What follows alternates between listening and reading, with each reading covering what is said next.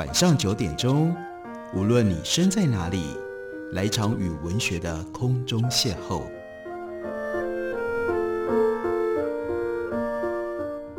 杨照谈书，邀您一同遨游文学世界，认识古今中外的经典之作。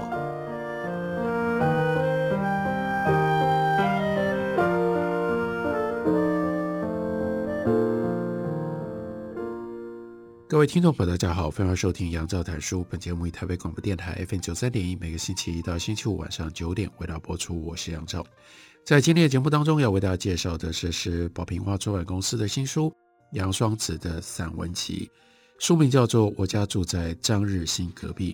杨双子，他的本名是杨若慈，他是百合历史大众小说的创作者，动漫画、次文化跟大众文学的观察者。而他之所以取了杨双子这个笔名，是因为她是双胞胎当中的姐姐，所以双子指的就是双胞胎。在这本散文集里面，有篇文章，原来你这么认真写小说，他回顾了自己如何变成了一个小说的书写者。不过在这篇散文里，他把这个经历跟他的妹妹杨若辉和他两个人之间的关系密切地编写在一起。开头还说：“孔子十五志于学，我呢十有四而志于写小说。十四岁就开始想要写小说，是怎么开始的呢？那是国三翘课在家，就想要写一部言情小说。刚开始要学写小说，就是长篇小说。那没有读过那么多书，不容易拼凑故事桥段。但幸好，这是和妹妹双胞胎。”两个人一起翘课，就可以一起激荡创意，可以两个人一起合作构思，这真是双胞胎的好处。市面上言情小说读了很多，也读到很多烂小说，踩到很多的雷。那不知道好小说怎么写，至少知道自己喜欢什么样的言情小说。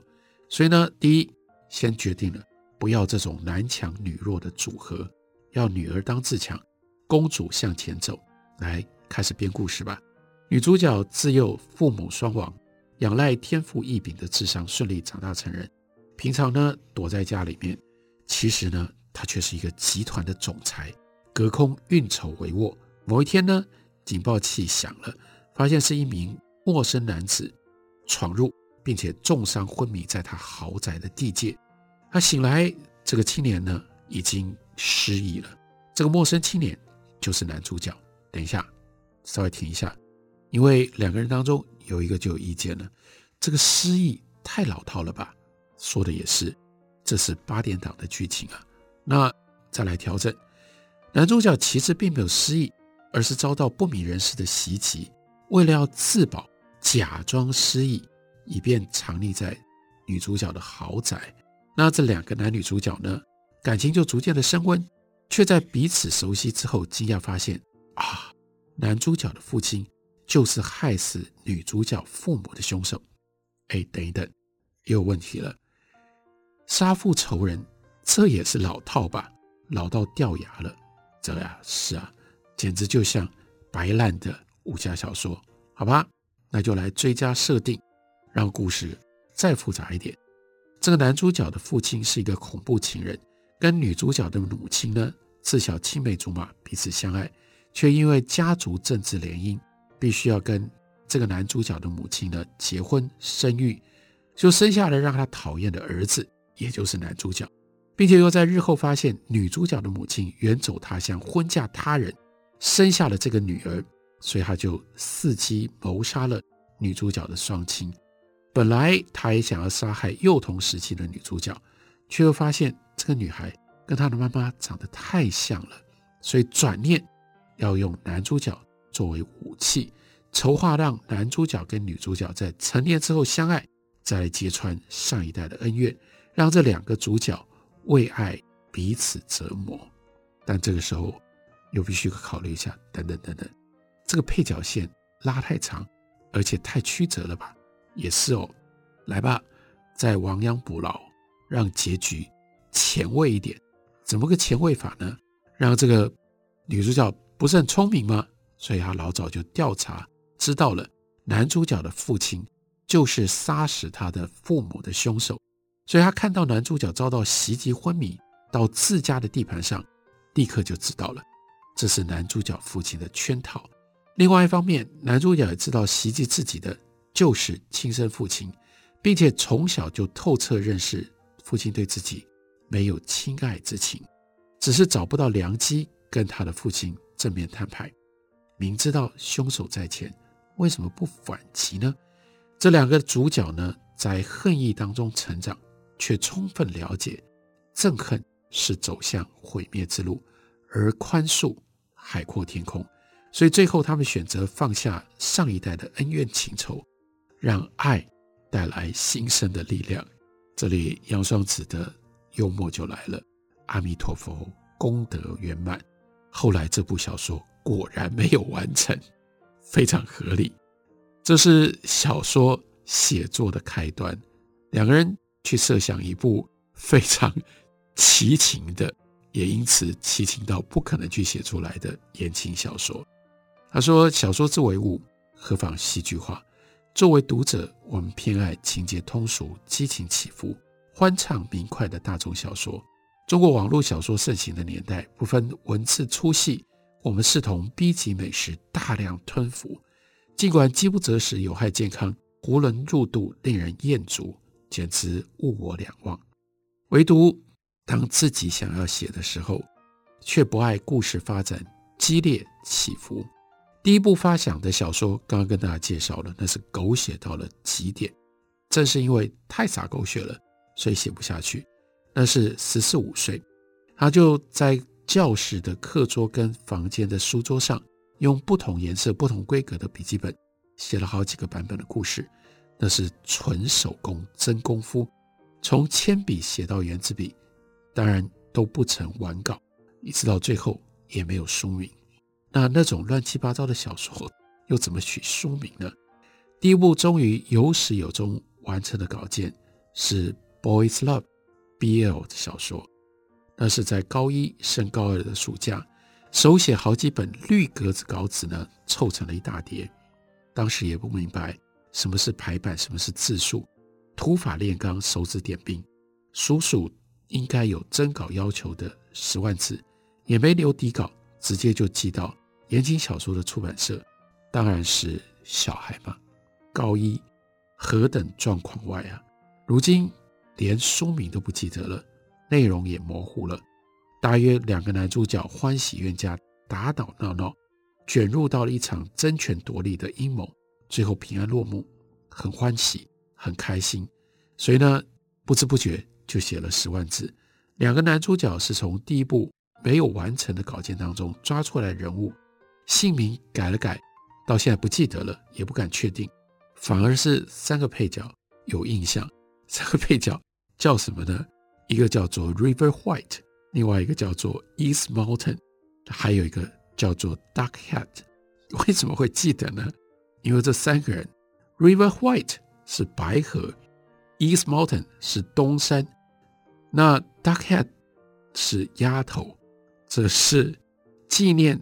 创造角色的时候，作者正在白河吃东山鸭头。那不久之后呢，他就收到出版社的回应，回应是没有机会出版，BL 小说被退稿了，手写小说字数已经超过了六位数，超过了十万，手指呢鼓起了一块厚茧。那那是网际网络起飞的二零零零年。这个时候，高职课程开始有了英打、中打、英打都可以考取检定证书。尽管是拨接上网的时代，家用个人电脑的需求已经飞涨，抽屉里的稿纸还有库存，于是就来到了原子笔跟键盘的交叉点。手写的成本低，打字的效率高，那有哪一边呢？终究应该需要有电脑。那负责财务的是他的妹妹，衡量存款水位之后。批准申请，让姐姐在高职宿舍里安了一台桌上型的电脑。那个时候宿舍没有网络，也没有单机版的电脑游戏。这台电脑彻底就是一台写稿之外毫无用途的打字机器。然后到后来呢，到后来写了稿件，就必须要输出，干脆咬牙，同时呢，就买了喷墨式的印表机。喷墨式印表机，杨双子的形容：印表机进场的那一天，我们与几位学妹联手整治了两三个小时，终于印出第一张测试文字稿。我看着白纸上的墨字，仿佛人类首次目睹火箭飞到外太空，忍不住打从心底叹服：这就是科技的力量啊！写着仍然是言情小说，但这个时候开始在键盘上写，不玩套路，亲近日常。这次的男主角是一个面包师傅，女主角呢是咖啡厅的老板，两个人是高中时代的学长学妹。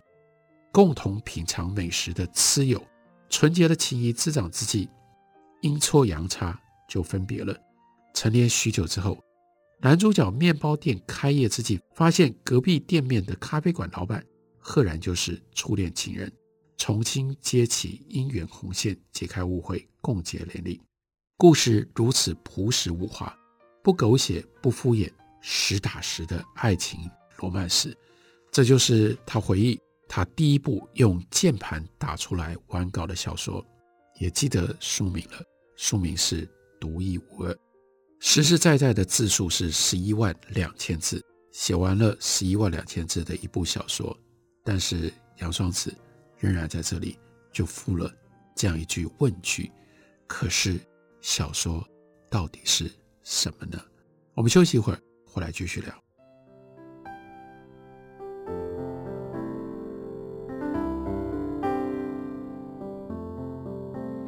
听见台北的声音，拥有颗热情的心，有爱与梦想的电台，台北广播 FM 九三点一。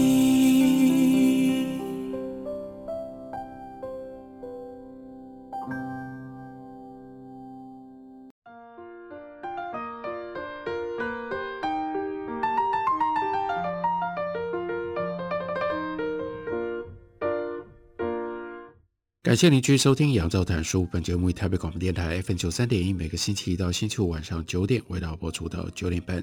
今天为大家介绍的是杨双子的散文集《我家住在张日新隔壁》。散文集里面，杨双子回顾了他自己在年少成长的过程当中，多么想写小说，然后呢，经历了一些小说写作上面的过程。不在写这样的文章的时候，他同时联系到了。他跟双胞胎妹妹杨若辉两个人之间的情感，他写了十一万两千字的一部小说，独一无二，寄给出版社，但是呢，收到的是独一无二的退稿信。在那个下午，杨若辉他的妹妹正在上班，他说：“我孤身爬进宿舍的木板床位被窝里，紧紧地缩在那里。小说是什么呢？”我为什么要写小说？我是能写小说的人吗？还应该继续浪费时间做这种毫无投资报酬率可言的事情吗？天地辽阔，我在被窝里深陷怀疑：我是不是不够好？是不是不够努力？是不是没有写作的天分？这些问题我一个都回答不出来。可是我想写小说，然后突然一跳，文章就写到了他的妹妹。杨若辉带着一点惊叹地对他说：“原来你这么认真写小说，而且一跳，时间跳到了二零一五年的初夏。